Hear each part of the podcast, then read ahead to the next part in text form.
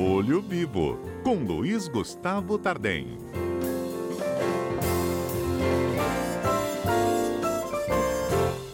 Olha, Gustavo, quando a gente fala de bolso, né, o assunto é, toma proporções aí que demandam sempre muita explicação. Não só essa discussão aí das, dos ouvintes né, sobre a mensalidade escolar, mas uma outra em relação aos empréstimos consignados. O Senado aprovou a suspensão do pagamento dos empréstimos. É, justamente, Fernanda, só para os nossos ouvintes entenderem, é, desde o ano de 2003 existe uma lei específica, que é a Lei 10.820, que ela regulamenta é, o empréstimo consignado, ou chamado também de empréstimo com desconto em folha de pagamento. É, esses contratos eles podem ser é, firmados com várias instituições financeiras de grande porte, existem umas até de, de pequeno porte também, Fernando, que é, foram preparadas para operar emprestando dinheiro com a, o desconto em folha de, de pagamento. E, e é interessante que posteriormente a esta lei, o Poder Judiciário ele foi dando sustentação a esse tipo de contrato. Então, tinha algumas pessoas que faziam um empréstimo consignado, ou seja, com desconto na folha de pagamento da aposentadoria, e depois eles, que, eles faziam propositura de ação na justiça para impedir o desconto.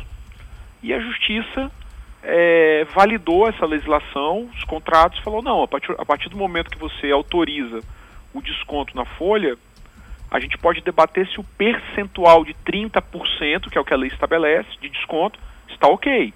Cláusulas do contrato. Agora, é, tirar o desconto da folha, isso a gente não vai autorizar. Então, ficou um sistema muito rigoroso, sabe, Fernanda? Porque é meio um caminho sem volta. Se faz o Sim. empréstimo com desconto, consignado, a justiça já tem posicionamento em mantê-lo desta maneira. E diante do cenário da pandemia, veio um projeto de lei que foi aprovado no Senado, para, num prazo de 120 dias, suspender os descontos. E essas parcelas é, que vão ser suspensas, o, o pagamento dela, elas vão ser lançadas à cobrança ao final do contrato, sem juros, sem correção monetária, não considerando é, que isso seja um, um inadimplemento. Evidente, Fernando, que o propósito da lei foi desse projeto de lei é, é justamente desonerar o, o, mutuário, aquele, aquele que pegou o empréstimo consignado, dando a ele um fôlego para, pelo menos durante um período, ele conseguir usar esse recurso para outras coisas que sejam é, necessárias. A minha crítica, Fernanda, a este projeto de lei é que ele tratou é, as situações de uma maneira muito indiscriminada. É, por quê? Ele poderia ter feito um, um, ter trazido alguns parâmetros. Como assim alguns parâmetros? Existem pessoas é, que ganham assim salários baixos e têm uma parte do salário comprometida para pagar o financiamento, o, o, o empréstimo consignado. Só que esse instrumento também é utilizado por pessoas que têm salários altos, servidores públicos, que não necessariamente precisariam ter essas parcelas suspensas é, por, por, um período de 120 dias.